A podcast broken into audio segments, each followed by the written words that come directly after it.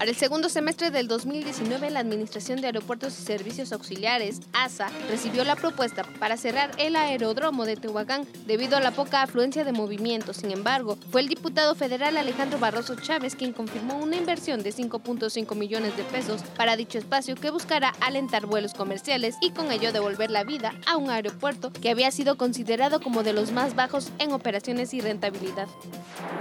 La Procuraduría Federal del Consumidor Profeco ubicó en Puebla tres gasolineras que no dan litros completos. Tras un boletín que emitió esta dependencia referente a este estudio, sobresale la ubicación de estas estaciones de servicio en donde una de ellas está en Cholula y Puebla, ambas detectando que están vendiendo litros incompletos, mientras que una más que se reporta en Tehuacán, Social Sinergia de Energéticos SADCB, ubicada en Tehuacán en la autopista con Nopala, Tehuacán, Oaxaca, kilómetro 38.5, se detectó un sobrante de 130 3 mililitros por cada 20 litros de compra, hecho que